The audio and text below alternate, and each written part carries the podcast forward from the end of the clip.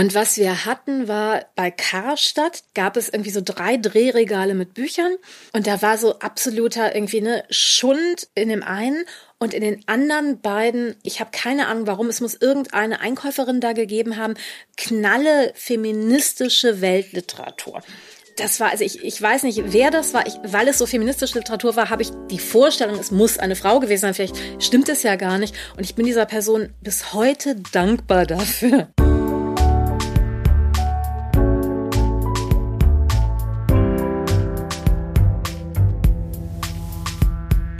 Lesen der anderen. Prominente Menschen sprechen über Bücher, die sie geprägt haben. Mit Christian Möller. Hallo, guten Tag, ich bin Christian Möller und das hier ist schon Episode Nummer 7 von Das Lesen der anderen, dem Podcast, in dem ich mich mit interessanten Menschen unterhalte über Bücher, die ihr Leben geprägt haben. Möglich gemacht wird dieser Podcast unter anderem durch meine UnterstützerInnen bei Steady und davon sind seit dem letzten Mal einige neu hinzugekommen. Ich begrüße Miriam, Blanca, Linda, Manuela, Lena, Maike, Marco und Philipp. Vielen Dank für eure Unterstützung. Wie man Unterstützerin werden kann, das lest ihr auf daslesenderanderen.de slash unterstützen. Ich erzähle später auch noch ein bisschen mehr dazu. Jetzt aber erstmal zur Episode und zu meiner Gästin. Sie heißt Mitu Sanyal. Sie ist Journalistin, Kulturwissenschaftlerin und Schriftstellerin. Mitu beschäftigt sich unter anderem mit Themen wie Sex und Gender. Sie hat dazu viel diskutierte Sachbücher geschrieben, zum Beispiel Vulva, die Enthüllung des unsichtbaren Geschlechts und Vergewaltigung Aspekte eines Verbrechens. Und jetzt ist ihr Debütroman erschienen, Identity heißt er, auch schon hochgelobt und breit diskutiert. Es geht um Identitätspolitik, um Postkolonialismus, Rassismus und White Privilege. Das klingt jetzt sehr abstrakt und akademisch, ist aber in diesem Roman wirklich wahnsinnig schlau, witzig, rasant und sehr unterhaltsam. Für mich eines der Bücher dieses Frühjahrs.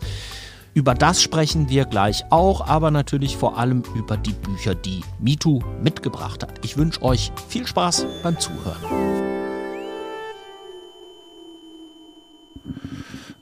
Dann kann ich dich hören, wenn du was sagst.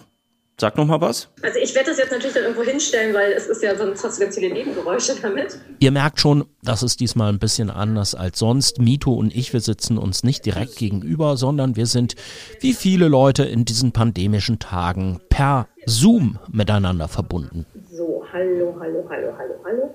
Ich kann das so halten. Ich kann das aber auch da hinlegen. Aber keine Angst, weil MeToo ja auch fürs Radio arbeitet, für den WDR. Daher kennen wir uns auch schon einige Jahre. Hat sie natürlich das Equipment, um sich zu Hause selbst aufzunehmen. So, es läuft jetzt. Ja. Und okay. jetzt können wir auch den Telefonanruf äh, beenden. Ah, das wäre toll, genau. Und jetzt sag noch mal was. Eins, zwei, drei, vier, fünf. Äh, ich kann dich immer noch hören. Das ja, ist toll. Ja, ja. Kannst du mich noch hören? oh Mann, okay. Ganz schön schwierig bis hierher. Aber jetzt wird's ja alles total einfach. Oder jetzt auch. Wird alles super. Guck mal, ich habe auch die Bücher irgendwie versucht mitzubringen, dabei gemerkt, dass ich eins verliehen habe und muss es mir jetzt nachkaufen. Okay. Machst du das? Wie das so mit Lieblingsbüchern ist. Verleihst du Lieblingsbücher? Ja, und ich weiß nicht an wen und das macht mich fertig. Es gibt bei mir nämlich auch so einen Fall, mein absolutes oder eines meiner absoluten Lieblingsbücher.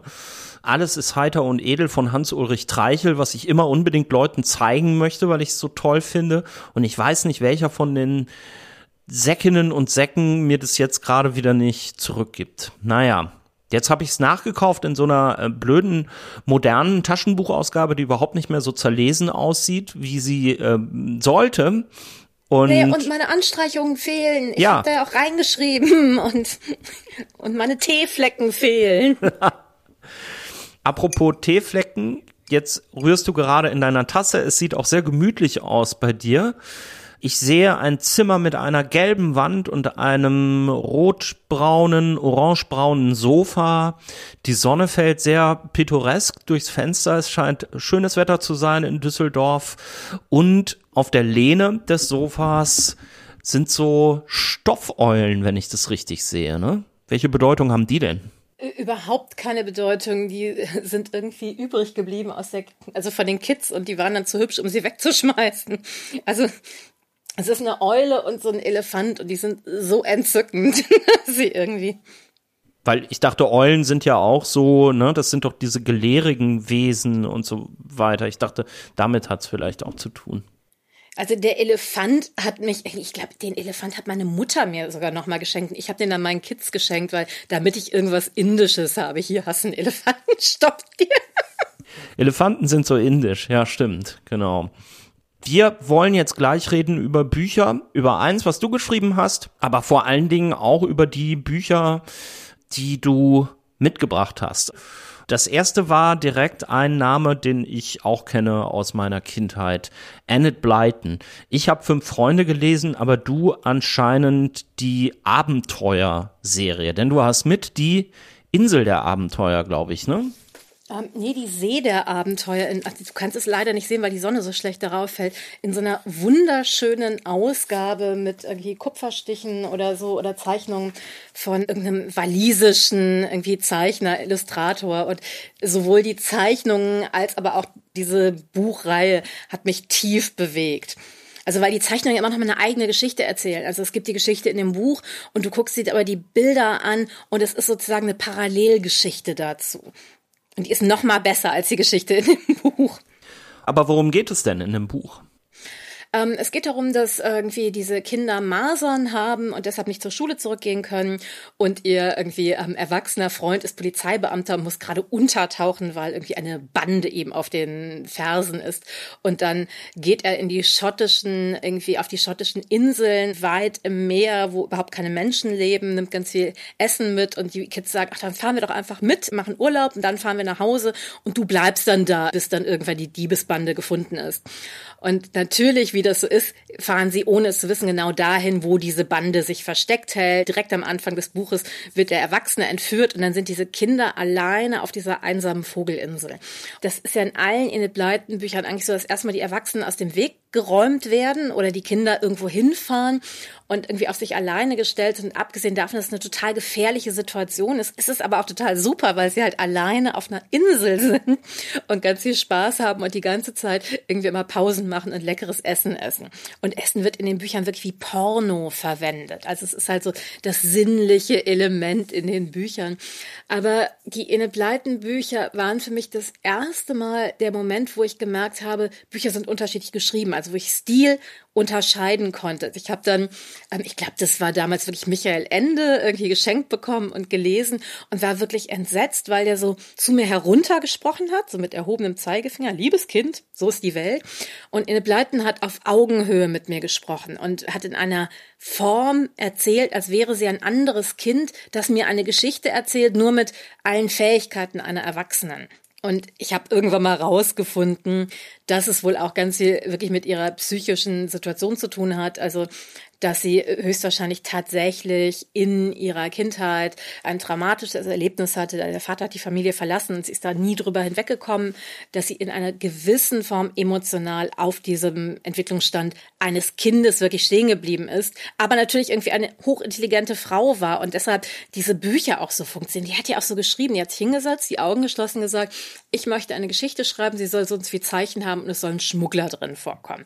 Und hat die dann runtergeschrieben, wie so, ne, also wie so automatisches Schreiben, aber auch wie Geschichten erzählen funktioniert. Du machst ja keinen Plan oder so. Und die Bücher sind alle ähnlich. Also es geht auch wirklich, also weil die ja sowieso alle ähnlich sind, kann sie halt auch einfach so schreiben. Also sie channelt halt sozusagen ihre Geschichten. Und diese Unmittelbarkeit liest du den Texten an. Also sie sind halt eben nicht gebaut oder so, sondern die fließen so ein Gedanke in den nächsten. Hast du dir denn irgendwann in letzter Zeit nochmal gelesen? Weil ich bin gerade total beeindruckt, wie du davon erzählst. Ich habe ja gerade schon gesagt, die fünf Freunde Bücher habe ich auch gelesen als Kind. Ich weiß noch, wie die fünf Freunde heißen und das war's. Mehr könnte ich dazu nicht mehr sagen. Oder merkst du dir sowas einfach so gut? Es ist tatsächlich so, dass ich ganz, ganz lange dachte, na klar, man hat ein Buch gelesen, dann merkt man sich das, dann kommt das nächste, kommt oben drauf. Und es gab einen Moment in meinem Leben, wo ich plötzlich nicht mehr alle Handlungen von allen Büchern präsent hatte. Und das war ein absoluter Schockmoment. Wie, wie kann das sein? Das hat mich wirklich fertig gemacht. Ich habe als Kind tatsächlich nach diesem äh, traumatischen Michael Ende-Erlebnis dann gedacht, okay, dann lese ich ab jetzt nur noch Enid Blyton. Und habe dann wirklich so den größten Teil meiner Kindheit halt eine Autorin gelesen. Das geht bei ihr ganz gut, weil ich glaube, die hat 600 Bücher geschrieben. Also da hat man irgendwie schon die Möglichkeit, viele neue zu lesen. Aber du liest die schon mehrmals, auch in deiner Kindheit. Und ich liebe es, Bücher mehrmals zu lesen. Also weil wenn du sie das erste Mal liest, dann liest du sie ja auch auf die Handlung. Dann liest du sie ja, was passiert, wie, wie ist die Lösung Lösung sozusagen. Und das sind ja alles auch Krimis für Kinder. Und wenn du sie nochmal liest, dann, dann ist das wie irgendwie, du kannst dich umschauen in den Räumen. Du siehst Dinge, die du vorher nicht gesehen hast. Du siehst die Beziehung zwischen den Figuren. Und das ist tatsächlich etwas, ich liebe es immer noch total, Bücher nochmal zu lesen. Bei denen ist es wirklich so, ähm, es macht etwas körperlich mehr. Ich habe die natürlich auch irgendwie allen meinen Kids vorgelesen. Und das war sehr interessant, weil die haben auch für meine Kinder funktioniert, obwohl das ja eine komplett andere Welt ist. Und die fünf Freunde haben wirklich schlechter funktioniert. Also weil die sind spießiger in gewisser Form. Die sind auch hierarchischer in, in dieser Gruppe. Ne? Wer ist wer? Und das Mädchen, das ein Junge sein möchte, weil es genauso gut sein möchte wie ein Junge, aber nur fast so gut sein kann. Und das andere Mädchen, das dann immer die ganze Zeit den Abwasch macht. Diese Bücher sind Natürlich sind die nicht egalitär und natürlich irgendwie auch ihnen Bleiten. Es gab ja irgendwann mal, dass sie gesagt haben, Gott, die Bücher sind so rassistisch. Das sind sie. Und dann haben sie die ja bereinigt, irgendwann in den weiß ich nicht, 70er Jahren oder so. Und dann haben sie aus den bösen schwarzen Männern das Schwarz rausgenommen, sind so die bösen Männer. Und jetzt sind die PC die Bücher oder was? Natürlich nicht. Ähm, also ja, du hast all das darin. Du hast eine Gesellschaft, die auf ähm, Diener, ne, die haben halt alle Hausmädchen und Köche und so, ne. Auch wenn dann irgendwie der, der fremdländische Prinz, es gibt ein weiteres meiner Lieblingsbücher, ist der Zirkus der Abenteuer, dann kommt irgendwie ein fremdländischer Prinz, man weiß ja nicht genau, aus welchem Land der kommt, der benimmt sich so ganz anders als diese taffen englischen Kinder, weil der heult immer, der ist verweichlicht, ne, weil diese braunen Prinzen kennt man ja. Also ganz, ganz schlimme Stereotype, aber und das ist die andere Sache, was die Kinder machen, die kommunizieren miteinander, die sprechen sich miteinander ab, die haben halt eine Form, sich in der Welt zu verorten, die darüber hinausgeht. Es gibt einmal die Gesellschaftsebene, es gibt aber auf, auf der anderen Ebene dieses, wer sind wir miteinander, was handeln wir miteinander aus. Ich finde ganz interessant, dass du jetzt Annette Blyton ausgerechnet so als das erste Buch auf deiner Liste mitgebracht hast und auch so davon sprichst und sagst, ich habe das meinen eigenen Kindern auch vorgelesen. Ich erinnere mich nämlich auch daran, dass man irgendwann mal ganz erschrocken auch reagiert hat, weil man herausgefunden hat, ich glaube, Annette Blyton hat sich recht positiv oder nicht deutlich genug negativ über die Nazis geäußert und hat mal irgendwie. Oh, oh nein, nein, nein, nein, nein, die war sehr anti-Nazi, die hat auch irgendwie Ihre Bücher waren tatsächlich Kriegspropaganda, weil die Kinder dann Nazi-U-Boote gefunden haben. Es gibt ganz viel. Ich habe auch so ein paar von diesen irgendwie Ausgaben, die dürften gar nicht mehr verkauft werden, dass sie dann irgendwie auf diesen schottischen Inseln Nazi-U-Boote gefunden haben und Nazis gejagt haben. Und in den Pleiten, weil ja in, während des Krieges Papier rationiert war. Ne? Und irgendwie Ine Bleiten hat trotzdem Papier bekommen, um ihre Bücher drucken zu können, weil die kriegsrelevant waren. Und sie hat die Pixie-Bücher erfunden, diese kleinen Bücher, weil man dafür weniger Papier brauchte. Deshalb irgendwie Pixie-Bücher haben wir heute wegen dem Zweiten Weltkrieg und weil Ine Bleiten gesagt hat, okay, dann schreibe ich kleine Bücher über kleine, kleine Elfen und Gnome und so. Okay, ich hatte mir das irgendwie so gemerkt, dass sie sich über das Erziehungssystem im NS-Staat irgendwie damals positiv geäußert hätte oder über das Familienbild. Ich kann mich aber auch täuschen. Also wenn du da jetzt so vehement widersprichst, dann täusche ich mich bestimmt. Ich wollte jetzt aber auch gar nicht nur auf die Nazis hinaus, sondern ich wollte darauf hinaus, du hast ja eben schon mal gesagt, man hat die sprachlich so ein bisschen bereinigt, die Bücher. Und es gibt ja jetzt viele Leute, die würden von vornherein sagen so, okay, das habe ich halt als Kind vielleicht gelesen. Wir hatten ja nichts damals, aber meinen eigenen Kindern gebe ich jetzt natürlich etwas, äh, was nicht mit so überkommenen Wertvorstellungen vielleicht auch verbunden ist. Warum hast du das deinen Kindern noch vorgelesen?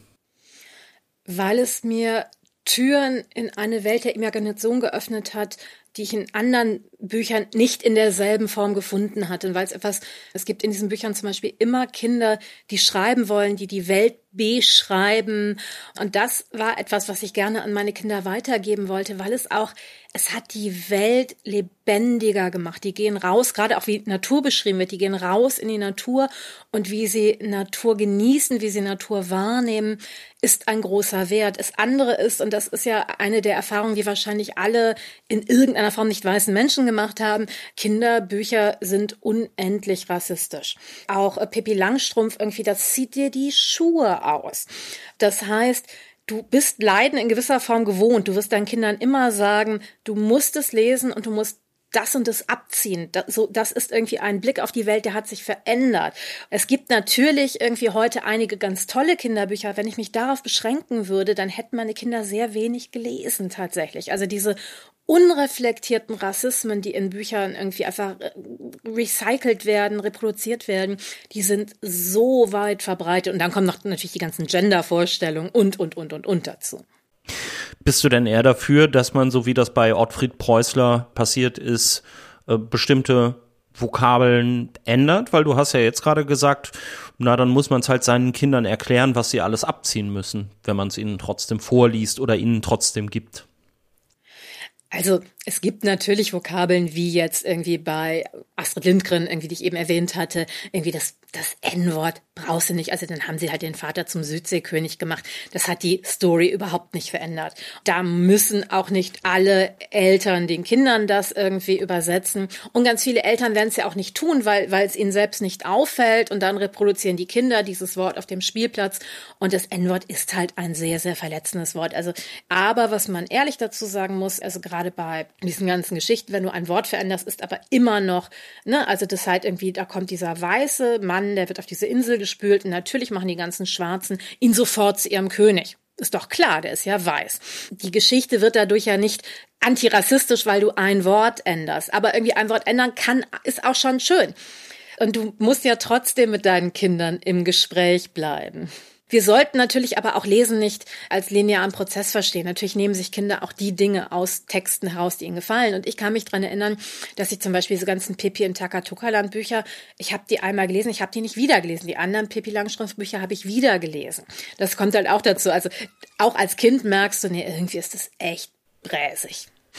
Wie war denn das bei dir überhaupt mit dem Lesen in deiner Kindheit? Ich glaube, du bist, ich bin mir jetzt gerade nicht sicher, bist du in Essen oder in Düsseldorf aufgewachsen? Erzähl ich mal. Ich bin einfach. in Düsseldorf aufgewachsen. Ich bin im Düsseldorfer Stadtteil Oberbilk aufgewachsen, in dem ja auch der größte Teil meines Romans spielt. Und was man über Oberbilk wissen muss, ist, es gab damals keine Buchläden hier. Es gibt immer noch keinen Buchladen. Und das ist etwas, was diesen Stadtteil sehr, sehr prägt. Ein Stadtteil, der auf Migration aufgebaut ist. Und man hat da gedacht, nö, Buchläden, pff, die Leute lesen ja eh nicht. Es gibt irgendwie die Stadtbücherei, die ist in Oberbilk zurzeit noch, die wird aus Oberbilk leider wegziehen, aber damals war sie eben nicht da. Das heißt, es gab Stadtteilbüchereien, aber es gab so katholische Fahrbibliotheken. Es gab halt eine bei uns um die Ecke und da durfte man aber immer nur irgendwie drei Bücher ausleihen und mehr durfte man nicht mitnehmen. Das hat mich aber fertig gemacht, weil ich natürlich Bücher halt A, mehrmals gelesen habe, aber auch immer viele Bücher gleichzeitig gelesen habe. Ich habe ja, ich kannte die ja, ich muss ja nicht ein Buch bis zum Ende lesen, sondern du überlegst ja auch, in welche Welt du gerade eintauchen möchtest darin. Und dann durfte halt immer nur drei, musst sie zurückbringen, dann durfte die drei nächsten haben.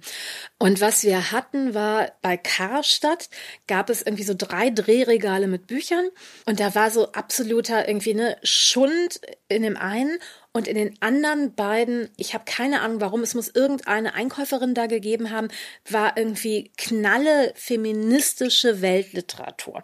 Also sowohl irgendwie ganz viel Science Fiction, feministische Science Fiction, unglaublich tolle Auswahl und viele meiner Lieblingsbücher, die ich gar nicht alle jetzt hier erwähnen konnte, weil ich einfach zu viele habe, habe ich damals in diesen Drehregalen bei Karstadt gefunden. Und weil es halt so wenig waren, hast du dir auch irgendwann mal alle nacheinander gekauft, weil irgendwie du hattest einfach nicht so viel Auswahl.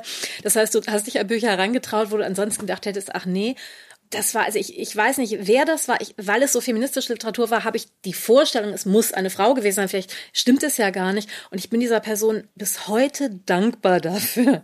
Was stand denn da so drin? War da auch schon das Buch mit dabei, was du jetzt als nächstes auf deiner ähm, Liste hast? Nee, also da standen hauptsächlich so Bücher wie Ursula K. Le Guin, Marge Pierce, Margaret Atwood stand da drin. Also so. so.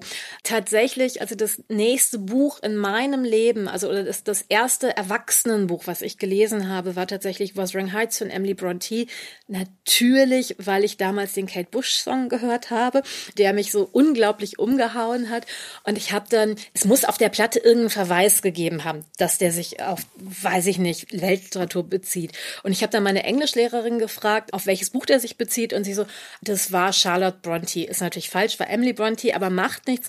Dadurch konnte ich sie finden. Und ich habe mir das dann gekauft. Und das war wirklich so kann Literatur auch sein. Ich habe natürlich davor auch Romane für Erwachsene gelesen und fand die wirklich alle langweilig. Ich habe ja ursprünglich gedacht, ich bringe nur Bücher mit, die zwar für mich persönlich ganz wichtig waren, aber für meinen Roman überhaupt nicht wichtig sind. Wenn ich jetzt drauf gucke, haben die alle eine, einen direkten Bezug zu meinem Roman.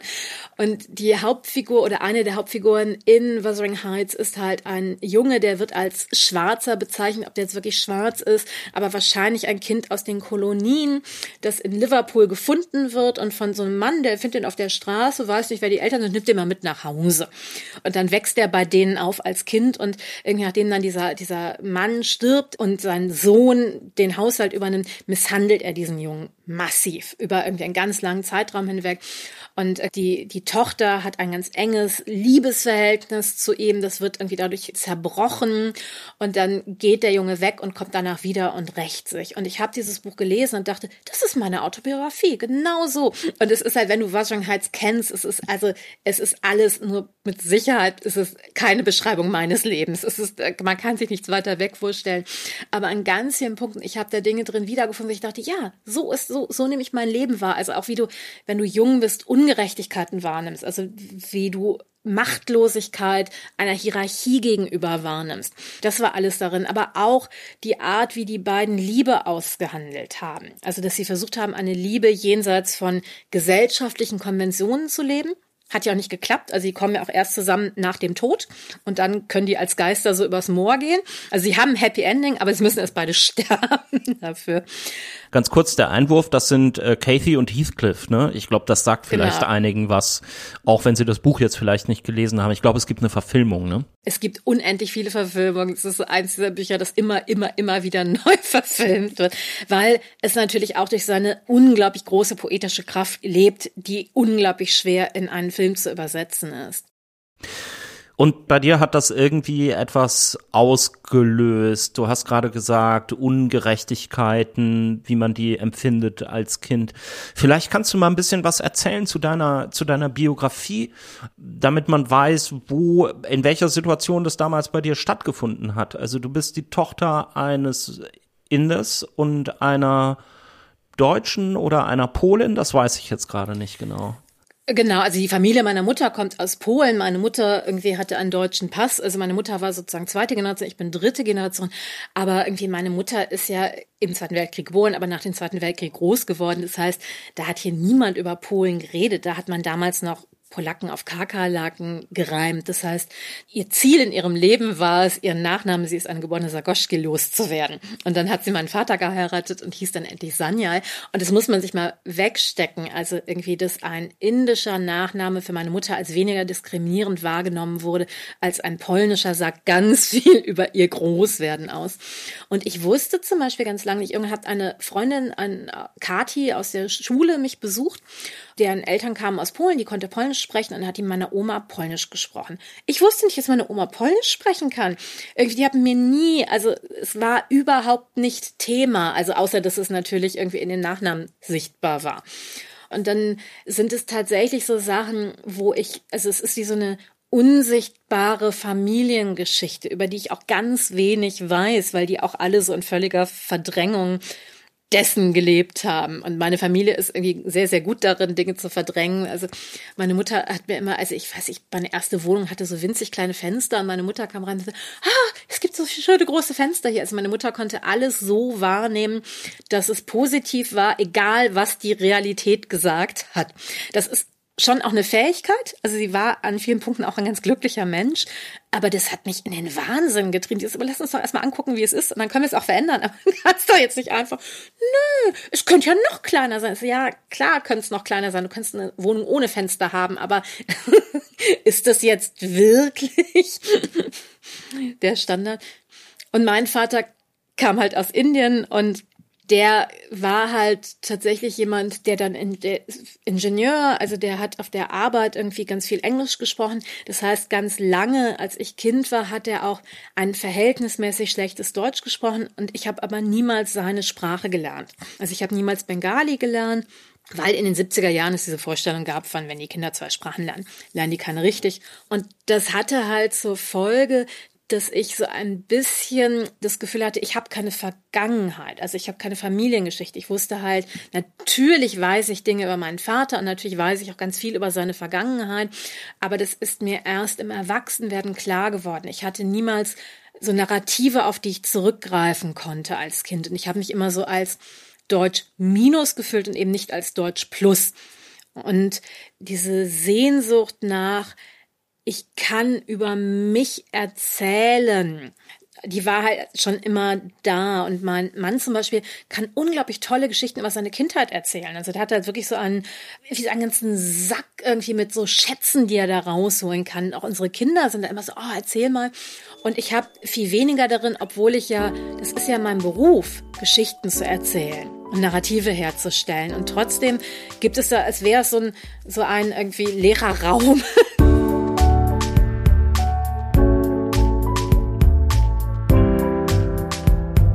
Ihr hört das Lesen der anderen mit der Journalistin, Kulturwissenschaftlerin und Schriftstellerin Mitu Sanyal. Und wenn ihr zum ersten Mal hier seid, habt ihr vielleicht Lust auf die anderen Folgen, die es schon gibt. Unter anderem habe ich mich schon unterhalten mit Judith Holofernes, mit Robert Habeck, mit Jan Müller von Tokotronic und mit der Krimi-Autorin Simone Buchholz über die Bücher, die sie geprägt haben. Am besten ihr abonniert den Podcast bei Apple Podcasts oder in der Podcast-App eurer Wahl. Das kostet nichts und das wird auch so bleiben. Aber wenn euch das Lesen der anderen gefällt, dann habt ihr vielleicht Lust, mich bei der Produktion zu unterstützen. Und das geht am besten über Steady. Steady, das ist ein Dienst im Netz, mit dem können sich Künstler, kreative Journalisten und so weiter über Mitgliedschaften finanzieren. Schaut doch einfach mal vorbei auf daslesen der anderen.de slash unterstützen, so wie das auch Miriam, Blanca, Linda, Manuela, Lena, Maike, Marco und Philipp gemacht haben, unter anderem. Und bei zwei der drei Mitgliedschaftspakete nehmt ihr automatisch an einer Verlosung teil. In jeder Folge kann ich nämlich hier zusammen mit meinem Kooperationspartner Genial Lokal einen Buchgutschein im Wert von 30 Euro verlosen. Genial Lokal, das ist ein Verbund von 700 unabhängigen Buchläden in Deutschland. Da könnt ihr online Bücher kaufen und dabei trotzdem den lokalen Buchhandel unterstützen. Wie gesagt, schaut doch einfach mal vorbei auf daslesenderanderen.de slash unterstützen. Da stehen die Teilnahmebedingungen der Verlosung und wie ihr das Lesen der anderen supporten könnt. Vielen Dank schon mal und jetzt geht's weiter im Gespräch mit Mitu Sanyal. Deine Mutter hat dir, hast du gerade schon gesagt, diesen gelb-orangen Elefanten geschenkt, damit du dann auch etwas von, von Indien hast. Gab es denn noch ein bisschen mehr von Indien in deiner Kindheit und deiner Jugend oder war es dieser, dieser Elefant? Es gab überraschend wenig. Also dieser Gedanke von, ach, dann können wir irgendwie alle Feste feiern, ne? also alle indischen Feste feiern, das gab es nicht. Es gab so einzelne irgendwie, ähm, also wie, es gab so eine, eine, eine Maske, irgendwie Ramchandra, die hing bei uns. Hauptsächlich war es so, dass Indien eher so durch die Hintertür reingekommen ist. Also die Schutzgöttin von Kalkutta ist Kali. Das ist schon etwas, also ich hatte eine Kette mit Kali, was irgendwie in mein Leben hineingekrochen ist, aber das war wirklich eher eine Leistung, da hineinzukommen, sondern es war wirklich so, dass meine Eltern versucht haben, aus, unter so wirren Vorstellungen von, wir wollen ganz fair sein, wir feiern jetzt einfach nichts. Wir feiern auch nicht Weihnachten. Die haben dann kurz vor Weihnachten immer so den Plastik-Weihnachtsbaum aus dem Keller geholt, den man wie so ein Regenschirm ausspannen konnte und dann den ganz schnell wieder verschämt versteckt. Also das heißt, es war wirklich ein Fehlen von Traditionen, ein Fehlen von Geschichten, ein Fehlen von allem. Würdest du sagen, das ist etwas, was häufig ist in Familien mit Migrationshintergrund, so wie du das gerade auch schon gesagt hast. Also man, man verdrängt das vielleicht auch, weil es mit Scham verbunden ist oder mit Diskriminierung verbunden ist. Man möchte lieber diese andere Vergangenheit gar nicht so sehr in seinem Leben haben. Es gibt ja mehreres. Also ich glaube tatsächlich, es gibt einen Unterschied, wenn du die Möglichkeit hast, regelmäßig in dein Land zurückzufahren, also weil es einfach näher ist ich bin in Oberbild groß geworden, wie gesagt, und irgendwie alle, also ein großer Teil meiner Mitschüler hatten halt ebenfalls Migrationshintergrund, was ja so ein beknacktes Wort ist, aber dann halt aus Italien, aus Spanien und so. Das heißt, jede Sommerferien sind die zurückgefahren, die kannten auch in der Regel ihre zweite Sprache und es gab ein größeres Gefühl von Verbundenheit, aber da waren in der Regel eben auch beide Eltern aus. Und meine Eltern waren halt, wie gesagt, das nannte man damals eine Mischehe was auch ein riesiges Politikum war, das irgendwie überhaupt einen Priester zu finden, der die verheiratet hat und so weiter. Und in diesen gemischten Ehen ist es tatsächlich so, du brauchst eigentlich eine Gesellschaft, die dir sagt, es ist super, du darfst es auch pflegen.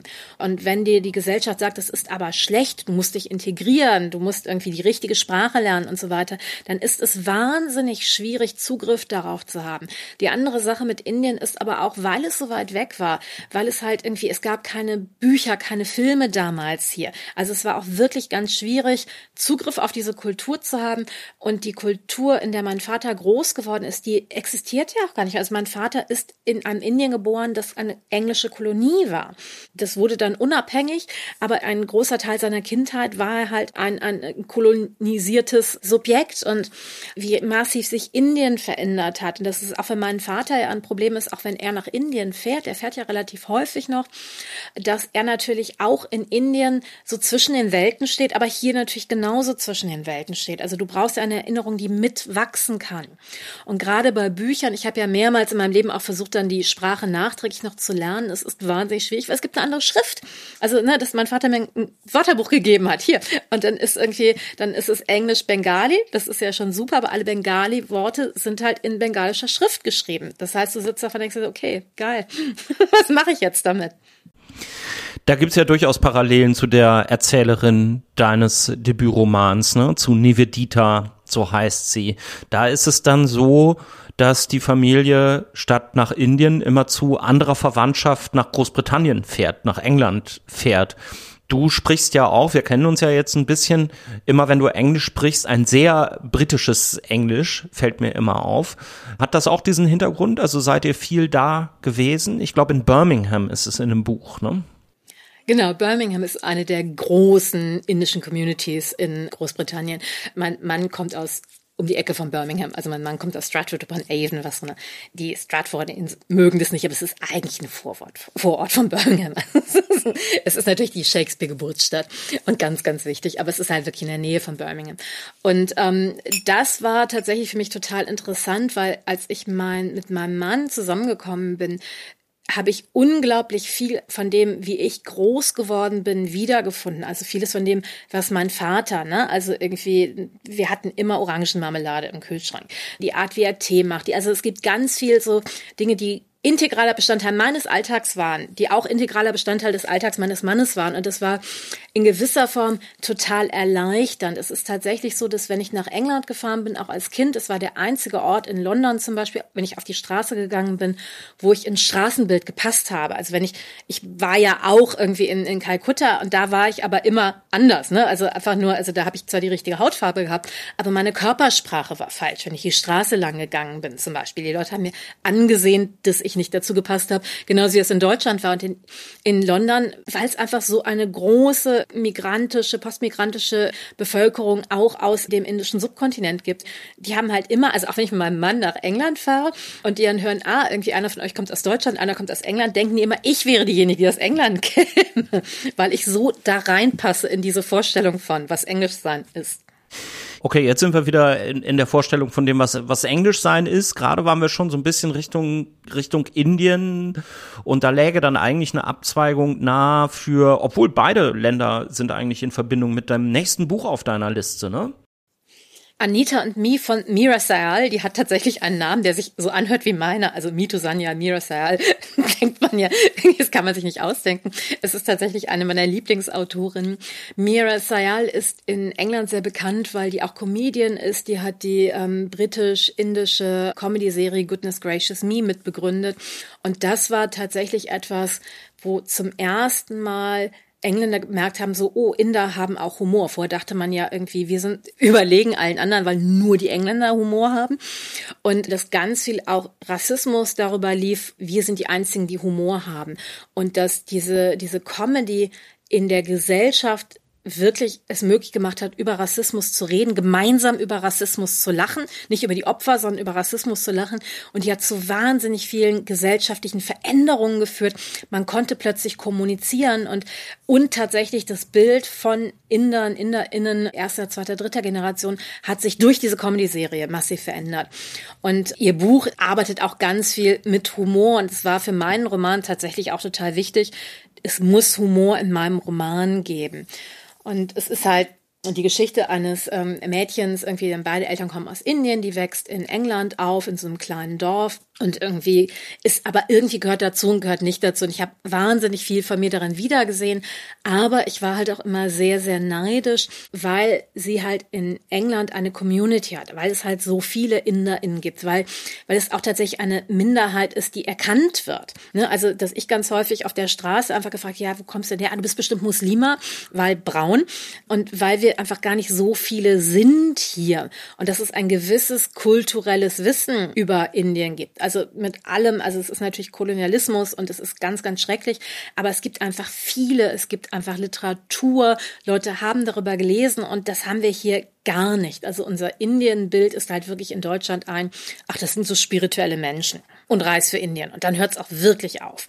Also, oder vielleicht noch Witwenverbrennungen und Mitgiftmorde und so. Und das ist viel differenzierter in England und das ist auch wirklich erleichternd. Und deshalb habe ich ja in meinem Buch auch diese, diese Cousine, die aus Birmingham kommt, die halt irgendwie die Community in England hat und Nivedita, die halt aus Düsseldorf, also die aus Essen kommt, aber in Düsseldorf jetzt lebt und studiert und eben der diese Community fehlt und die beiden haben halt auch irgendwie andere Erfahrungen gemacht. Also das ist ja irgendwie, Hautfarbe ist ja nicht das einzige Kriterium, sondern es ist ja auch noch, in welchem Kontext findet das statt. Und dass ihre Cousine viel, viel mehr offenen Rassismus gegen, also ne, Inder oder Pakistanis sind halt in Großbritannien wirklich so eines der ersten, eine der ersten Zielgruppen von Rassismus, so wie hier Türken. Und also weil es halt die größte Community ist, das heißt, sie hat viel, viel offeneren Rassismus erlebt, aber sie hatte halt auch dieses Teil einer Community sein, es gibt dieses kulturelle Wissen, während Nivedita diese unsichtbare Minderheit ist, die ist ganz viel diskriminiert worden, weil sie nicht deutsch ist oder weil sie nicht weiß ist, aber noch nie für Indien. Bei Indien sagen immer oh, Inder sind so weiße, sind so toll. Es gibt so einen Moment, der da auch noch ganz interessant ist, eine Kommilitonin oder ich weiß nicht, glaube auch Schulfreundin, mit der sie dann zusammen studiert, Nivedita, schreibt eine Kurzgeschichte und widmet ihr die so ganz äh, pathetisch unter besten Freundinnen sozusagen, schreibt ihr da glaube ich auch irgendwie vorne was rein und sagt, da kommst du drin vor. Und wer dann drin vorkommt, ist ein indisches Mädchen, was ich weiß gar nicht mehr, was sie jetzt macht. Dann macht die vielleicht Yoga und tut immer überall Curry rein oder so. Genau, was Räucherstäbchen liebt und irgendwie mit indischen Gewürzen kocht. Genau, und ja. die, Nivedita ist halt vollkommen entsetzt, weil sie halt irgendwie noch nie in ihrem Leben ein Räucherstäbchen angezündet hat. Natürlich nicht, um sich halt auch genau von diesem Klischee abzugrenzen. Und dass das Klischee wirkmächtiger ist als die Wirklichkeit. Also diese, das war tatsächlich eine Mitschülerin, die ist mit der schon zur Grundschule gegangen. Die haben dann ihren Bachelor zusammen gemacht, irgendwie da noch in Bochum. Das heißt, die kennt sie ihr ganzes Leben. Die hat, die weiß, dass die kein, ne, also keine Räucherstäbchen anzündet. Und trotzdem ist das Klischee stärker als die Realität. Das kenne ich natürlich teilweise auch. Also ich kenne auch Leute, mit denen ich zusammen gewohnt habe, dass wenn wir mal zusammen essen gehen, dass sie dann immer noch, wenn ich was bestelle, sagen, hallo, falsche Bestellung, weil da ist ja Fleisch drin. Und ich so sage, du weißt doch, ich bin keine Vegetarierin, aber Indisch muss Vegetarierin sein. Und ich denke, aber wir, wir haben zusammen gewohnt, jahrelang zusammen gewohnt, wir haben zusammen gekocht, das weißt du doch. Egal. Wie viel steckt denn von dir in dieser Erzählerin Nivedita? Ich bin ja alle Figuren in dem Buch. Ich bin ja auch Lilly, also diese, die diese Geschichte geschrieben hat. Also, weil natürlich irgendwie bloß, weil du falsch wahrgenommen wirst, heißt das, ja nicht, dass du alle Menschen mit irgendwie Röntgenblick durchschauen kannst. Du kategorisierst Menschen ja auch anders an. Ganz viele Menschen haben in meinem Buch ja auch Cameo-Auftritte und ich hatte dann mit einer, ähm, einer Frau, die ich sehr, sehr schätze und der ich dachte, ich mache einen total wertschätzenden Cameo-Auftritt für sie und sie war wirklich davon verletzt. Also es gab da so eine, so eine irgendwie ähm, einige Stellen. Wir haben haben dann irgendwie zusammen darüber geredet und das dann auch so gelöst gekriegt und es ist alles jetzt wunderbar. Aber das hat mich total überrascht, weil ich dachte, hey, aber ich habe es doch gemacht, um dir ein, ein, Denkmal in dem Buch zu setzen irgendwie und zu zeigen, wie sehr ich dich wertschätze und trotzdem kannst du Menschen nicht gerecht werden. Na klar, ich bin auch Sharaswati in dem Buch, diese Professorin, die irgendwie Postcolonial Studies unterrichtet und irgendwie dann stellt sich raus, sie ist weiß, also ganz vieles, dieses Gefühl von, ähm, wer bin ich, wer bin ich wirklich, kann ich beweisen, wer ich bin, das kenne ich natürlich aus meinem eigenen Leben. Ne? Also ich bin, wie gesagt, ich bin alle Figuren und ganz vieles von irgendwie Dingen, die ich reflektiert habe, fließen in das Buch ein. Aber die Handlung ist natürlich komplett fiktiv. Also irgendwie, ich habe nie vorgegeben, eine andere Person zu sein. Ich bin nicht 25, also die Hauptfigur ist Mitte 20, Nivedita. Das heißt, die hat ja ein ganz anderes Leben, die hat eine ganz andere Mediensozialisation als ich zum Beispiel. Also es gibt halt immer diese, diese Mischung aus Fiktion, aber das Leben fließt in ein Buch ein. Und es gibt noch ein drittes, und das war mir nicht klar, bevor ich Bücher geschrieben habe. Es gibt wirklich etwas von außen, das mit in Bücher einfließt, was du nicht kannst. Also es wird ja immer so gesagt, so die Figuren entwickeln Eigenleben und sagen einem, was sie wollen. Und es stimmt. Also es gibt halt ganz viele Einflüsterungen, dass du irgendwie Fahrrad fährst und plötzlich hörst du den Dialog, den die Figur miteinander haben. Da musst du ganz schnell anhalten, den aufschreiben und so. Also dass unendlich vieles in diesem Buch sich einfach auch wirklich selber geschrieben hat. Danach musst du es dann zur Literatur machen. Du musst es dann so überarbeiten, dass es funktioniert und dass es gut wird. Aber ganz vieles in dem Buch ist eben auch nicht geplant geplant und konstruiert, sondern es ist gekommen und ich glaube, das hat was damit zu tun, dass, dass du dich sozusagen in diesen Zustand begibst, in dem du diese Tore öffnest. Also ne, in diesen geistigen Zustand, ne, nicht irgendwie, ähm, indem du die Tore öffnest für diese Form von Kreativität. Und bei Denken, bei Schreiben denken wir immer, es ist so eine hochrationale Tätigkeit, aber wie alle unsere Fähigkeiten ist sie halt sowohl rational als auf irgendeiner, irgendeiner Ebene halt auch irrational. Wir sollten mal ganz kurz erzählen, worum es in dem Buch ähm, geht. Also im Zentrum steht Saraswati, das ist eine ähm, Professorin an der äh, Heinrich-Heine-Universität in Düsseldorf für Postcolonial Studies. Ist auch so ein bisschen ein intellektueller Star, tritt viel in Talkshows und äh, auf Podien auf und so weiter und scheint eine, eine Inderin zu sein und äh, gibt sich als POC aus und es stellt sich dann heraus, so viel kann man verraten, weil das ist ja wirklich ganz am Anfang, sie ist es eben nicht, sie ist die Tochter von weißen Eltern, die sich diese Identität, ja, wie könnte man sagen, erschlichen hat, anverwandelt hat. Es ist ja nicht so, es ist ja nicht so klar, ne? In der Außenwahrnehmung ist es schon so, dass das natürlich einen riesigen Skandal verursacht und den, äh, der ist quasi der, der, der Hintergrund für die Erzählung des Buches. Aber es ist nicht so klar, wie man das jetzt nennen möchte, was sie da gemacht hat.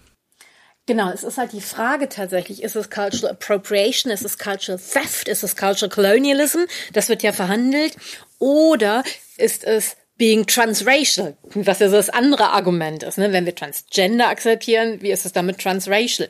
Und alles hat halt ganz viele Argumente, die dafür sprechen und natürlich die dagegen sprechen. So, und wie alles im Leben ist es halt sehr, sehr viel komplexer und es war mir halt ganz, ganz wichtig, dass diese Figur der Saraswati eine ambivalente Figur bleibt. Also dass wir weder entscheiden können, das, was sie gemacht hat, ist ausschließlich übergriffig, noch dass wir sagen können, das ist schon irgendwie okay, sondern dass man immer wieder hin und her geworfen wird darin auch. Also die Hauptfigur in meinem Buch ist Nivedita, die unter dem Bloggerinnennamen Identity bloggt über Identitätspolitik und Brüste, also Sex. Und sie hat halt wirklich das Gefühl, als sie anfängt bei Saraswati zu studieren, dass sie zum ersten Mal ich sagen kann, dass sie zum ersten Mal Zugriff darauf hat, dass sie zum ersten Mal eine Person ist mit einer Geschichte, deren Geschichte relevant ist. Und also Saraswati ist so ihre Wunschmutter. Sie wünscht sich, ach, wäre doch Saraswati meine echte Mutter. Sie ist Rollenmodell, sie ist Mentorin, alles in einem. Das heißt, es ist für sie auch so eine ganz persönliche Verletzung, als rauskommt, Saraswati ist aber in Wirklichkeit weiß und hat sie angelogen. Und irgendwie eine weiße Frau hat ihr erklärt, was ist denn jetzt wirklich Rassismus? Rassismus. Andere Figuren in dem Roman sind ebenfalls von Charles Wattiers Betrug verletzt, aber in unterschiedlicher Form, weil sie unterschiedliche Verhältnisse zueinander haben. Und es war mir ganz wichtig, halt eben auch nicht ein Sachbuch zu schreiben und irgendwie Zahlen, Fakten, Daten zu haben, sondern Narrative und auch klar zu machen, wir kommen mit allem, was wir mitbringen zu einem Thema. Und deshalb macht es genau diese Sache mit uns. Also und wenn es an, wenn wir etwas anderes mitbringen würden, würde es etwas anderes mit uns machen. Es wäre dadurch nicht gut, aber irgendwie es würde etwas anderes mit uns machen. Und diese unterschiedlichen Stimmen nebeneinander stehen zu lassen. Identity, der Titel, der sagt dann ja auch von vornherein, also so, sobald man auf das Buch drauf guckt, weiß man, es wird vermutlich alles nicht so bierernst verhandelt werden, wie ja doch häufig diese Debatten über Identitätspolitik, über die wir jetzt gerade schon eine Metadebatte derzeit äh, führen, aber wie die ja häufig verlaufen in den sozialen Medien beispielsweise, die du auch sehr stark präsent hast in deinem Buch. War dir das auch wichtig zu sagen, hey komm Leute, man kann da auch anders drüber reden und zwar selbst dann, wenn man wie du es durch deine Herkunft bist, jetzt 80er Jahre Wort selbst davon betroffen ist? Also es ist tatsächlich, ich habe mich ja unter anderem auch für Humor entschieden, weil das sowieso die einzige Form ist, wie ich Geschichten erzählen kann. Also das ist aber unabhängig davon. Also ich glaube auch über ein anderes Thema würde ich mit Humor schreiben. Aber bei dem Thema ist es tatsächlich, du kannst bestimmte Verletzungen dir nur angucken, wenn du eine selbst, also Relativierung darin hast. Also auch Nivedita braucht diese Selbstrelativierung, weil sonst kannst du ihr als Leserin auch gar nicht so weit folgen. Sonst wird es irgendwann pathetisch. Sonst denkst du irgendwann, ja, ach Gott. Und gar nicht mal, weil es dadurch weniger ernst ist, sondern es ist notwendig. Ich glaube, irgendein Russe hat mal gesagt, je schwerer ein Thema wird, umso leichter muss man darüber schreiben. Und daran glaube ich zutiefst. Und damit wollte ich nicht mal eine Aussage über die Debatten machen. Was ich zu den Debatten tatsächlich glaube, ist, was uns darin fehlt, ist der liebevolle Umgang Umgang miteinander. Weil der Schmerz ist ja real, der Schmerz auch bei den Figuren in meinem Buch, den nehme ich total ernst, aber es ist keine Entschuldigung dafür, weil wir Entmenschlichungserfahrungen gemacht haben, andere zu entmenschlichen. Weil das ist halt verständlich und alles, aber der Weg zu einer Lösung dieser Probleme ist nur ein warmer Blick aufeinander darin. Und das nicht immer einfach ist. Ne? Das ist halt auch in dem Buch ein Thema und das ist halt auch klar und selbstverständlich und manchmal muss man auf den Tisch hauen und sagen, alles scheiße.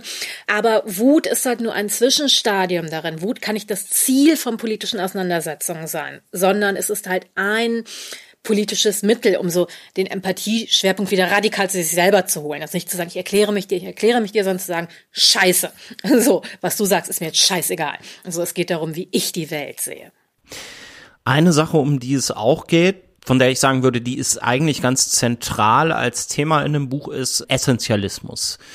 Also es gibt einerseits Essentialismus von rechts, den kennt man seit langem. Also da geht es um Zuschreibungen, wie denn Leute mit dunkler Hautfarbe angeblich so seien, woher sie nun auch immer kommen. Und dann gibt es aber auch, und da wird es dann ja ein bisschen schwieriger so etwas wie einen neuen Essentialismus von links. Ich weiß, das ist jetzt auch sehr vereinfacht ausgedrückt, aber wenn man jetzt sagt, Saraswati, diese Professorin, kann eben nicht POC werden, sondern das ist dann Cultural Appropriation. Oder wenn man sagt, der Jens darf aber nicht auf der Fusion äh, Dreadlocks tragen, das ist ja ein Essentialismus von links, bei dem ich mich immer frage, unterscheidet der sich denn überhaupt so großartig von dem anderen Essentialismus? Sicherlich in seiner Absicht, aber erstmal in dem, was er besagt. Ich finde das ganz spannend, weil wir haben ja ein politisches Problem, also nicht in Deutschland, nicht nur in Deutschland, aber irgendwie, wenn wir jetzt mal über Deutschland reden, um Rechte zu bekommen, müssen wir erstmal sagen, ich habe eine Identität, ich bin eine Gruppe, Frauen, Menschen mit Migration und so weiter. Ne? Wir müssen diese Gruppe beschreiben und dann müssen wir nachweisen, dass wir als diese Gruppe Nachteile haben. Ne? Also ich bin da und da, habe da und da Opfererfahrung und so weiter. Und wenn du das nachgewiesen hast, dann sagt dir irgendwie der Gesetzgeber, okay, dann müssen wir dann wohl mal was machen. Und diese Art, so Politik zu machen, zu sprechen, wirkt sich ja gleichzeitig wieder auf uns aus. Also ich muss halt erstmal eine Identität für mich proklamieren und das, das macht ja auch was mit meinem Denken. Ich fange ja dann auch an, über mich selbst in dieser Identität zu denken. Wir sind ja immer alle viel, viel mehr als nur eine Identität. Das ist ja sowieso klar. Und das ist halt richtig, richtig schwierig, dass du dann darin ähm, gleichzeitig sagen musst, aber klar ist die konstruiert. Gleichzeitig sagst du aber, wir als Frauen wollen oder wir als Menschen mit sichtbarem Migrationshintergrund brauchen, wir als Menschen, die Rassismus Rassismuserfahrungen machen. Das ist ja auch ein Problem mit diesen ganzen Worten. Also die Selbstbezeichnung wie POC müssen ja auf der einen Seite eine Diskriminierungsgeschichte sichtbar machen und aber auch so, so ein bisschen auf irgendwie eine mögliche Vision hinweisen. Und wenn sie zu viel Vision haben, laufen sie Gefahr, einfach zu ignorieren, was ist die Diskriminierungsgeschichte und ich will keine Haut haben. So, ne, und zu sagen, ja, dann siehst du aber die Auswirkungen von Rassismus nicht. Wenn du aber zu sehr dich nur auf die Diskriminierungsgeschichte beziehst, schreibst du ja in der Selbstbeschreibung deine Diskriminierung, das ist meine Identität fest. Und das ist ein richtig, richtig, richtig schwieriges Thema.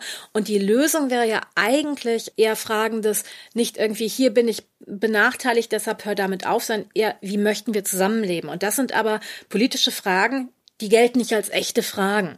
Und ich glaube, all diese Aushandlungen begünstigen Essentialismus. Und das ist ganz schwierig, weil ich glaube auch bei den ganzen Debatten über Cultural Appropriation, ich finde die Debatten sehr produktiv. Ich finde natürlich kannst du ja gar nicht Kunst machen, ohne zu appropriieren. Also ne, sonst kann ich ja nur noch mein Tagebuch veröffentlichen. Und ich habe auch die Kulturform Tagebuch nicht erfunden. Dann haben wir halt irgendwann ein Problem. Aber darauf zu gucken, dass natürlich nicht alle Menschen den gleichen Zugang darauf haben. Dass natürlich ganz, ganz lange irgendwie Geschichten von braunen Menschen, von weißen Menschen erzählt wurden. Weil die Braunen können das ja nicht. Also so das sichtbar zu machen und auch zu sagen, das ist aber schwierig. Das ist ein ganz produktiver Prozess und wir gucken immer nur auf die aber dann dürfen ja nur schwarze Schwarze übersetzen. Ne? Nur noch, wir gucken nur dahin, worauf wir eigentlich gucken ist, welches Dilemma macht die Debatte sichtbar? Und die Debatte wird keine klare Antwort haben, weil die klare Antwort wird eigentlich sein, wir müssen erst in einer utopischen, diskriminierungsfreien, gleichberechtigten Gesellschaft leben und dann ist wieder alles möglich. Aber wir sind da noch nicht und trotzdem müssen wir Kunst machen im Hier und Jetzt und das Beste machen, was wir machen können. Und wir werden dabei immer Dinge falsch machen. Auch ich mache Dinge falsch. Also das ist ja die andere Sache in dem Buch. In jeder neuen Auflage habe ich ja doch wieder hier noch einen Fehler berichtigt, da noch einen Fehler berichtigt, weil es unmöglich ist es ist unmöglich, diskriminierungsfrei komplett zu sprechen, weil wir leben in einer Welt, die auf diskriminierenden Gedankenmustern basiert. Unsere Sprache basiert auf diskriminierenden Gedankenmustern. Wir können es immer nur so gut wie möglich machen und es möglichst weiter ausdehnen. Jetzt äh, bin ich gerade abgelenkt, weil sich hier meine Katze gerade ein bisschen. Ich bin ganz neidisch. Ich hatte auch ganz lange eine Katze. Also ich habe mit einer Katze zusammen gewohnt, die einer Mitbewohnerin von mir gehört hat. Und es war sehr, sehr schön, mit einer Katze zusammen zu wohnen. Auf jeden Fall, meine Katze äh, setzt sich hier gerade bei mir auf die Schulter. Ich weiß nicht, ob man das bei dir sehen kann im Zoom. Absolut, es sieht ganz ja. toll aus. okay, so, jetzt bleibt er aber sitzen und bewegt dich dann bitte nicht mehr, okay? Genau, jetzt haben wir eine ganze Zeit über dein Buch gesprochen. Lass uns mal weitergehen zu einem der nächsten Bücher, das du mitgebracht hast. Jane LeConte, Moon Passage. Ja, das ist eins der Bücher, die ich in, äh, in diesem Drehregal bei Karstadt tatsächlich gefunden hatte. Da ah, auf ja. Deutsch irgendwie. Ich habe es mir dann irgendwann auf Englisch nochmal geholt, weil es auch eine wunder wunderschöne Sprache hat. Was ich daran spannend finde, ist die Geschichte einer Ehefrau von einem äh, Universitätsprofessor. Er ist irgendwie auch so ein Star und hat halt immer Affären mit seinen jungen Studierenden. Und irgendwann zieht sie halt aufs Land alleine und aber sie beendet ihre Ehe nicht mit ihm, weil, weil die auf irgendeiner Ebene schon eine sehr, sehr stabile Beziehung zueinander haben. Aber dieses Thema Eifersucht und Verletzung spielt ein wichtiges Thema. Das ist aber gar nicht die Hauptstory, sondern die Hauptstory ist, dass dann eine junge Frau zu ihr kommt, die eine Beziehung mit ihrem Mann Hatte und der hat sie dann verlassen, weil sie halt irgendwie, also diese Studentin verlassen, weil sie halt gehofft hat, dass es eine langfristige Beziehung wird. Aber ihm ist klar, dass er niemals seine Ehefrau verlassen wird. Und diese junge Studentin kommt jetzt zu dieser, ähm, dieser Frau, die wahrscheinlich so in meinem Alter ist und versucht halt von der irgendwie Antworten zu bekommen. Und das ist total spannend, weil das ja eigentlich die Grundkonstellation in meinem Buch ist. Äh, das war mir aber nicht klar. Also es ist mir erst aufgefallen, als du mich nach Büchern gefragt hast, dass ich gemerkt habe, wie vieles auch aus diesem Buch damit eingeflossen ist. Und was ich an dem Buch absolut faszinierend fand, ich habe das das erste Mal gelesen, als ich in einer Beziehung mit einem, also meine erste Beziehung, und da hat mein damaliger Beziehungspartner mich auch irgendwie betrogen und irgendwie wieder teils ist in ersten Beziehungen und ich ihn auch. Und, und es war alles ganz, ganz existenziell. Und ich habe dann tatsächlich mit der mit jungen Frau, mit irgendwie ähm, der Jugendlichen damals irgendwie mich auch getroffen und fand die auch ganz sympathisch und so ein bisschen wie in dem Buch, also dass die beiden über einen langen Zeitraum eine Beziehung zueinander entwickeln, diese beiden Frauen. Und die hat mich dann aber so absolut irgendwie verarscht. Eifersucht spielt eine ganz große Rolle und es ist eben nicht einfach, dass du dann irgendwie auf der Ebene des wir beide sind eine Schicksalsgemeinschaft darin wir haben dadurch eine Verbindung. Nein, nein, überhaupt nicht. Und es ist eine tiefe Verletzung. Und in dem Buch ist es aber das Tolle, dass die wirklich sich aneinander abarbeiten, dass die ältere Frau erst sehr, sehr ablehnend ist und die junge Frau da bleibt, da bleibt, da bleibt, da bleibt. Das ist in meinem Buch ja umgekehrt, dass Saraswati da bleibt, da bleibt, da bleibt und Nivedita wütend ist und, und, und sie angreift. Und das ist halt diese umgekehrte Konstellation und dieses, ein Buch, und ich weiß nicht, ich glaube, ich war 15, 16, als ich das Buch gelesen habe, ein Buch zu le lesen über zwei Frauen, wo nochmal ein Mann ja eigentlich zwischen ihnen steht und die trotzdem sich ernsthaft aneinander abarbeiten, die eine Beziehung zueinander herstellen. Das war neu für mich. Ich kannte in dem Alter tatsächlich keine Bücher über Frauenfreundschaften, weil es die nicht gab. Ne? Also weil äh, das, du warst halt nur in Bezug auf deine Männer, deine Eltern, aber du hast das nicht existiert als Person in Freundschaften. Es war ganz prägend für mich, auch für meine Freundschaften. Wie kann ich, darf ich meine Freundschaften ernst nehmen? Und das, das ist für mich auch sehr verletzend war, dass auch meine engen Freundinnen mich wirklich fallen gelassen haben für, für Männer. Also ne, dann war ich ja plötzlich nicht mehr wichtig, dann waren die halt nur noch in ihren Beziehungen. Und die erste feministische Handlung, die ich gelernt habe, ist wirklich, wenn du in einen Raum reingehst, nimm Augenkontakt zu anderen Frauen auch auf und bezieh dich auch auf das, was sie sagen. Nicht nur zu Frauen, aber halt eben auch, weil ich habe wirklich gelernt, nur von Männern du darfst existieren, es ist gut, was du sagst. Das ist etwas, wo, was dieses Buch ganz stark ausgelöst hat. Und ich habe wirklich auch die beiden, beiden Figuren in dem Buch ganz lange sehr dafür beneidet, dass sie das miteinander schaffen können. Die Katze ist ablenken, aber sie ist sehr, sehr ja, ja. schön. Stimmt, die Katze setzt sich jetzt wieder auf mich drauf, nachdem sie zwischendrin jetzt einmal kurz runter war. Jetzt geh doch mal, ey. Und es gibt tatsächlich in diesem Buch einen Verweis auf Emily Brontes Wuthering Heights. Das ist ganz hübsch. Es gibt so eine Dinnerparty, von der sie dann erzählt, wo sich dann die Gäste irgendwie massiv darüber gestritten haben, ob Emily Bronte eine gute Autorin ist oder nicht. Und irgendwie wie, wie Sympathie existenziell über, wenn du dieses Buch nicht magst, dann nehme ich dich nicht ernst. Oder wenn du dieses Buch ernst nimmst, dann, dann kannst du keine ernstzunehmende Professorin sein, verhandelt wurde, wo ich denke, ja, kann ich verstehen, so über Literatur zu reden. Das Buch hast du jetzt so mit äh, 15, 16, 17 gelesen, über das wir gerade gesprochen haben. Dann bist du ja irgendwann zum Studieren gegangen und hast vielleicht ähnliche Sachen auch studiert wie deine Hauptfigur Nivedita. Ich hätte jetzt erwartet, da steht vielleicht noch irgendwie Judith Butler auf deiner Bücherliste mit drauf oder Jacques Derrida oder Michel Foucault oder postkoloniale Theorie. Irgendwie so etwas, was jetzt auch in deinem Buch eine wichtige Rolle spielt. Das steht aber nicht drauf. Stattdessen steht als nächstes auf deiner Liste Andreas Campobasso, Stopp, die Umkehrung des Alterungsprozesses. Okay, jetzt klingelt hier gerade mein Telefon. Ich lasse nur kurz den Anrufbeantworter drangehen, dass es nicht auf der Aufnahme ist. Ich muss da kurz drangehen. Noch eine kurze Unterbrechung. MeToo telefoniert kurz und ich nutze die Gelegenheit, euch noch mal kurz hinzuweisen auf Genial Lokal. Wenn ihr eines der Bücher, über die wir hier sprechen, bestellen wollt, dann geht doch einfach in den Show Notes zur Episode auf daslesen der anderen.de auf die Links und die führen dann zu Genial Lokal, zumindest wenn das Buch regulär im Handel erhältlich ist. Genial Lokal, das ist ein Verbund von 700 unabhängigen Buchläden in Deutschland. Mein Kooperationspartner, der mir für jede Episode dieses Podcasts hier einen 30 Euro Buchgutschein spendiert. Den nehme dann aber nicht ich, um mir noch mehr Bücher zu kaufen, sondern den gebe ich an euch weiter, genauer gesagt an meine UnterstützerInnen bei Steady. Ab dem Paket gebundenes Buch nehmt ihr automatisch an der Verlosung teil. Und ihr kriegt auch noch andere exklusive Sachen als Steady Supporter, nämlich einmal pro Staffel den Das Lesen der anderen Buchclub. Das habe ich mir neu überlegt. Ein Zoom-Talk, in dem unterhalten wir uns über Bücher, ob nun prägende Bücher wie hier im Podcast oder einfach nur das, was einen in letzter Zeit besonders beeindruckt hat. Vielleicht habt ihr ja Lust dazu. Ich würde mich auf jeden Fall freuen, mit euch ins Gespräch zu kommen.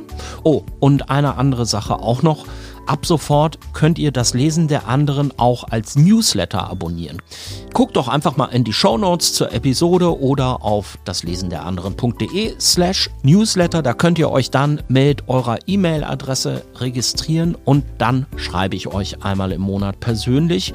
Da bekommt ihr dann nicht nur die Links zu den zwei letzten Episoden direkt ins Postfach, sondern auch Ausblicke auf die kommenden Gäste und persönlich kuratierte Lese- und Hörtipps von mir. Wie gesagt, einfach mal auf das Lesen der anderen.de slash Newsletter gehen oder in die Show Notes zur Episode, da findet ihr auch einen Link. Und dann schreibe ich euch demnächst einmal im Monat. So, und jetzt geht es aber auch weiter im Gespräch mit Mitu Sanyal. Wo waren wir nochmal? Ach genau, Mitu hat keine akademische Theorie auf ihrer Bücherliste stehen, sondern einen Lebensratgeber von Andreas Campobasso. Okay, ähm, genau. Ich habe natürlich habe ich überlegt, weil irgendwie ich hatte irgendwie Chocolate Spivak ursprünglich da drauf. Ich hatte natürlich Bell Hooks drauf, die mir wahnsinnig wichtig ist. Irgendwie ich hatte auch klar Judith Butler drauf. Es, es war wirklich dieses, du musst sechs Bücher haben und habe mir dann überlegt, ja, aber über die rede ich ja eh ständig. Also die sind ein so wichtiger Teil meines Schreibens. Was aber meine unsichtbare Lesegeschichte ist, ist tatsächlich, ich liebe Bücher tatsächlich, die mir versprechen, sie retten meine Seele. Und Andreas Campobasso habe ich mir gekauft nach dem Tod meiner Mutter. Meine Mutter ist an Krebs gestorben, 2006. Das war zum ersten Mal in meinem Leben, als ich wirklich irgendwie mich mit Sterblichkeit in so einer ganz unmittelbaren Form, also vorher war das immer so abstrakt irgendwie und plötzlich war es dieses oh, ich bin sterblich, oh, also ich bin dann auch immer noch, das mache ich immer noch, also irgendwie jede Nacht, wenn ich wach geworden bin, dann bin ich halt, habe ich immer geguckt, ob mein Mann noch atmet und irgendwie bin dann irgendwie reingegangen, habe geguckt, mein Kind noch atmet, habe die inzwischen durch geweckt. ich fand das nicht so toll, irgendwie, wenn die zu leise geatmet haben. Ich habe dann dieses Buch von Andreas Campobasso gekauft, was für mich repräsentativ für ganz viele Bücher ist, die uns eher so ein bisschen peinlich sind immer. Und ich habe es ja gar nicht so mit Guilty Pleasures, weil ich finde die unglaublich wichtig. Und er verspricht halt irgendwie, Menschen können, weiß ich nicht, ähm, entweder 150 Jahre oder älter werden oder nur 120, ist ja egal, können bis ans Ende ihres Lebens gesund bleiben. Und wir machen es über Ernährung und über also hauptsächlich über ganz die basische Ernährung, aber nicht nur über das. Also es ist auch, es sind auch ganz viele geistige irgendwie äh, Haltungen, Übungen. Ganz vieles davon knüpft tatsächlich, und das ist überraschend, also wo ich dann merke, wie viel an indischer Sozialisation eben doch bei mir ist. Also was zum Beispiel Geschlecht angeht, das Ding in Indien ist ja, also wir reden ja immer über die äh, monotheistischen Religionen, aber das irgendwie, was ja den Hinduismus von den monotheistischen Religionen unterscheidet, ist halt auf der einen Seite, es gibt diese ganz vielen Götter, aber es gibt Wiedergeburt, es sind karmische Religionen. Das heißt, kannst du im nächsten Leben irgendwie auch eine andere Race sein, ein anderes Sex sein, eine andere, was auch immer, eine andere Spezies sein, ist alles drin. Und genauso ist halt die Menschen, die am längsten leben auf der Welt, die Menschen, die dokumentiert Menschen, die über mehrere hundert Jahre leben, irgendwie, die sollen halt alle in Indien leben. Ob das stimmt oder nicht, ist immer die Frage. Aber es gibt all diese dokumentierten Fälle und es sind alles Teile, Sachen, mit denen ich auch groß geworden bin. Auch dieses zutiefst dran glauben. Turmeric, was ist das auf Deutsch? Kurkuma, wenn du Kurkuma isst, wird alles gut im Leben. Und es war so lustig, als plötzlich so die Wellnessindustrie in Deutschland Kurkuma entdeckt hat, ne? weil ich bin wirklich damit groß geworden, dass jedes Problem im Leben Kurkuma drauf oder rein irgendwie und es ist gelöst. Und plötzlich hat die Wellnessindustrie das auch entdeckt. Und es waren für mich immer so interessante irgendwie Kulturkontakte, teilweise auch wirklich merkwürdiges Cultural Appropriation mit diesem Ayurveda. Und plötzlich ist alles ganz heilig und ganz, ganz schwierig, aber halt auch und Andreas Campobasso, ich habe den mal für ein Feature auch interviewt, was ich gemacht habe über irgendwie ewig Leben. Ist auch ein ganz sympathischer Mensch, der halt auch überhaupt nicht dogmatisch darin ist. Aber dieses, ein Buch, das dir verspricht, ich werde deine Seele retten, ich werde dein Leben retten, ich werde dich retten so bin ich auch groß geworden, weil ich bin halt abgesehen davon ja auch komplett katholisch geprägt. Ne? Also die ganze polnische Verwandtschaft, alle katholisch. Das heißt auch dieses, ne, sag nur ein Wort und so wird meine Seele gesund. Und also diese, dieses Verhältnis zu Sprache, Literatur, der Heiligen Schrift ist ja auch tief in mir drin ich liebe diese ganzen Bücher. Ich liebe auch diese Bücher über gesunde Ernährung und über, weiß ich nicht. Ähm, und ich finde, es ist ein eigenes Genre an Literatur, das so ganz häufig anfängt mit so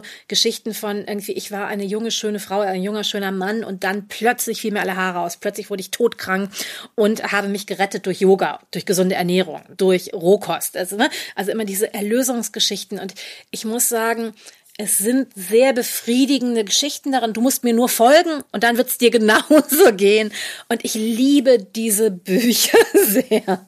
Deshalb habe ich dieses Buch jetzt ausgewählt. Ich habe bei jedem auch noch mal ganz viele andere und ich hatte bei manchen Büchern aber auch Angst, dass sie dann irgendwie zu esoterisch klingen und wo ich denke, ja, aber es geht mir auch gar nicht darum, ob dieses Buch an jedem Punkt recht hat, sondern es geht mir schon darum, eine andere Sache in meinem Leben irgendwie war, ja, meine Mutter hatte sehr sehr früh Krebs und hat dann die Esoterik für sich entdeckt, als ich so, weiß ich nicht, elf war oder so.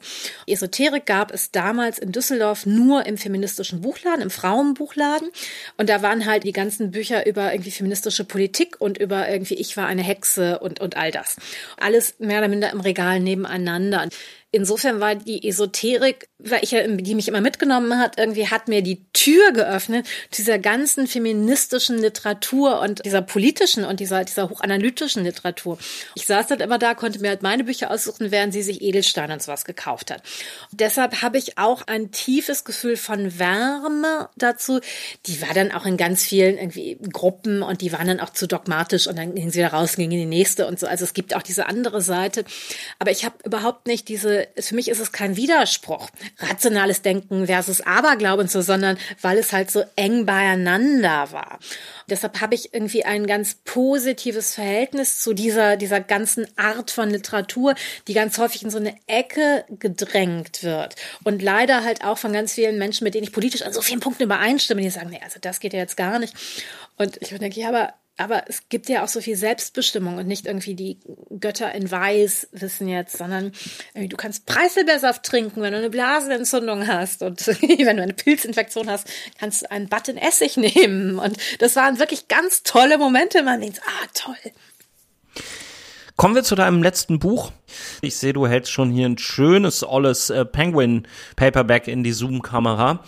PJ Wodehouse und das Buch heißt Ride Ho Jeeves und äh, PJ Wodehouse habe ich mir immer mal Woodhouse, Woodhouse wird da ausgesprochen. Woodhouse, okay, PJ Woodhouse habe ich mir immer mal vorgenommen selber mal zu lesen, weil so viele Leute sagen, dass das so wunderbar, toll und so typisch britisch irgendwie auch. Worum geht's da? Was, was ist das für ein Autor? Was ist das für ein Buch? Ich glaube, das Erste, was man über P.G. Woodhouse wissen muss, ist, es geht um nichts. Also es geht um nie, in keinem einzigen der Bücher geht es inhaltlich um irgendetwas. Es geht lediglich um die Sprache und um den Sprachwitz. Und P.G. Woodhouse gilt halt wirklich als so der humorvollste aller humorvollen englischen Autoren. Das gilt in England aber als Plus. In Deutschland gilt das ja als keine ernstzunehmende Literatur. Da kann man drüber lachen. In England ist es die höchste Form von Literatur. Der hatte halt immer eine Seite genommen, die an die Wand gehängt und dann überlegt, wie kann ich die witziger machen? Und dann hat er sie ein bisschen höher gehängt. Und erst wenn die Seite an der Decke gehangen hat, dann ging er zur nächsten Seite über. Und es sind Bücher, die sind so dicht und eng und witzig und brillant geschrieben.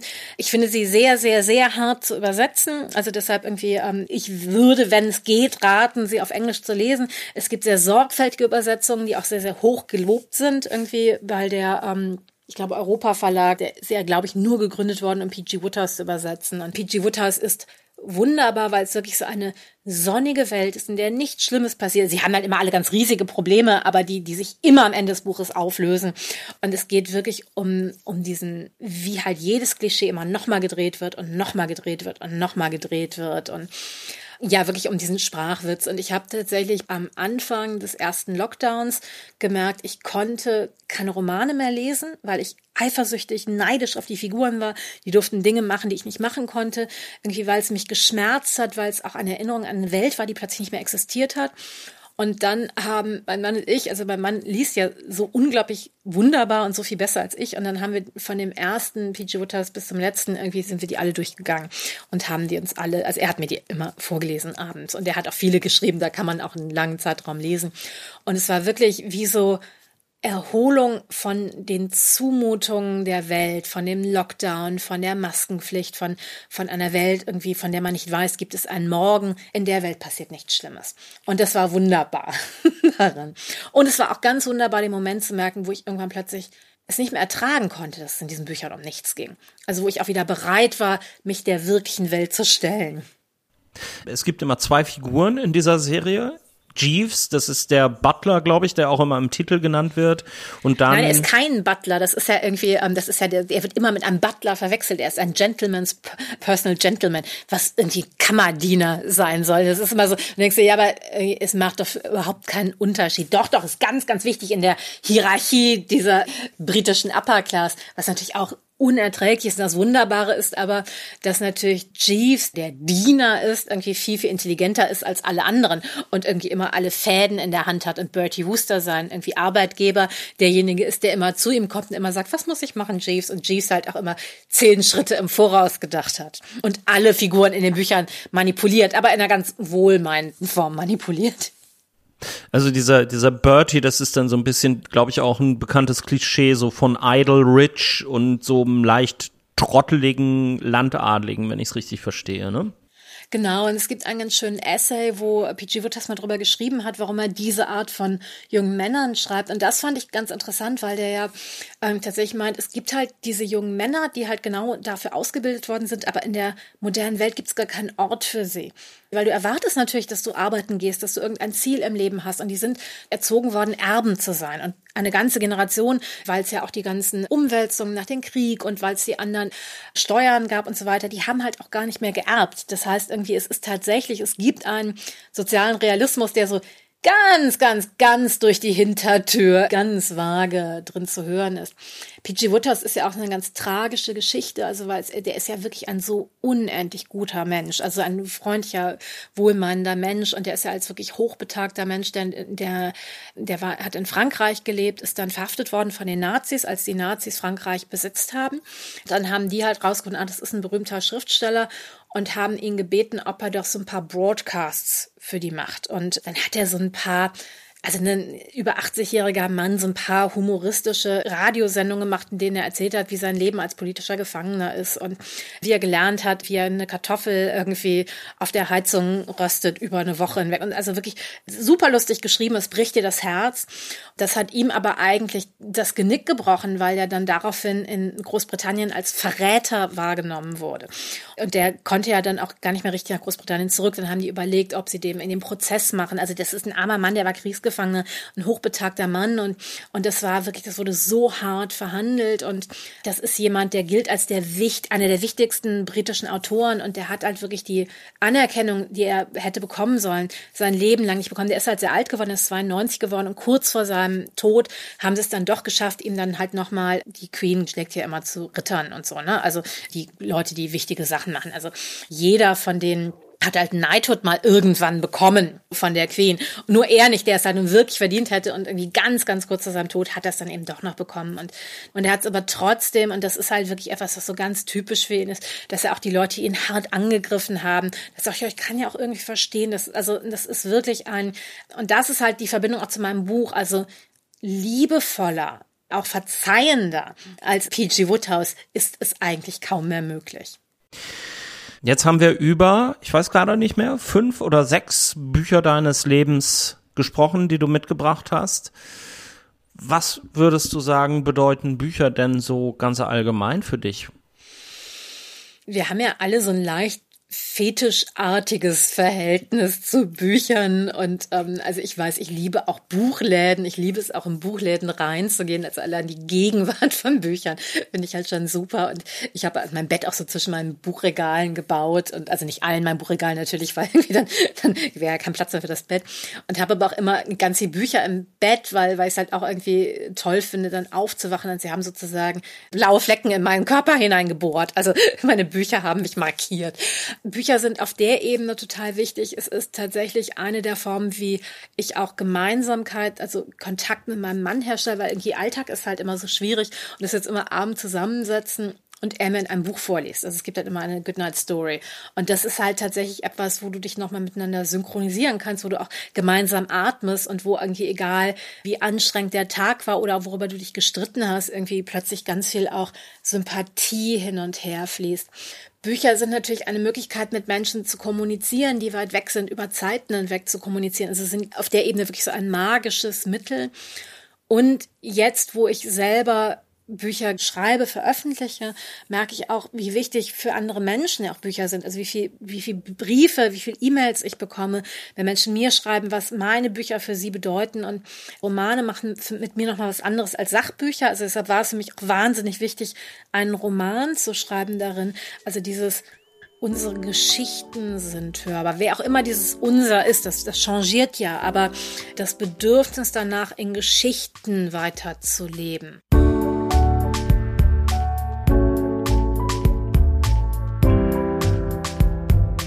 Das war das Lesen der anderen mit Mitu Sanyal, mit der Journalistin, Kulturwissenschaftlerin und Schriftstellerin habe ich mich unterhalten über Bücher von Annette Blyton, Emily Bronte, PJ Woodhouse und anderen. Und außerdem haben wir gesprochen über ihren wirklich ganz fabelhaften Roman Identity. Ist erschienen im Hansa Verlag und wenn ihr eines der Bücher, über die wir hier gesprochen haben, kaufen wollt, dann macht es doch vielleicht bei Genial Lokal, dem Verbund 700 unabhängiger Buchhandlungen Buchhandlungen. Und wenn ihr mich auf Steady mit einer Mitgliedschaft unterstützt, dann habt ihr gegebenenfalls die Chance, einen Buchgutschein im Wert von 30 Euro zu gewinnen. Schaut doch einfach mal auf das Lesen der anderen.de slash unterstützen. Und wenn ihr das gerade nicht könnt oder nicht wollt, dann gibt's auch noch andere Möglichkeiten, mich hier zu supporten. Folgt dem Podcast auf Twitter und Instagram oder schreibt mir eine 5-Sterne-Review auf Apple Podcasts. Darüber würde ich mich total freuen. Und abonniert den Newsletter. Guckt einfach auf das Lesen der anderen.de slash Newsletter. So, und jetzt auch mal genug hier mit der Eigenwerbung. Das war's für diesmal bei Das Lesen der anderen. Ich bedanke mich wie immer bei Julius Stucke für die Musik, bei Sabine Dulli fürs Grafikdesign, bei Marcella Drum für ihre Stimme im Intro, bei meinen UnterstützerInnen und bei euch allen, die ihr jetzt zuhört fürs Zuhören. Das nächste Mal hört ihr dann hier ein Gespräch mit dem großartigen Hamburger Singer-Songwriter Bernd Begemann. Darauf freue ich mich jetzt schon. Ich bin Christian Möller. Macht's gut. Tschüss.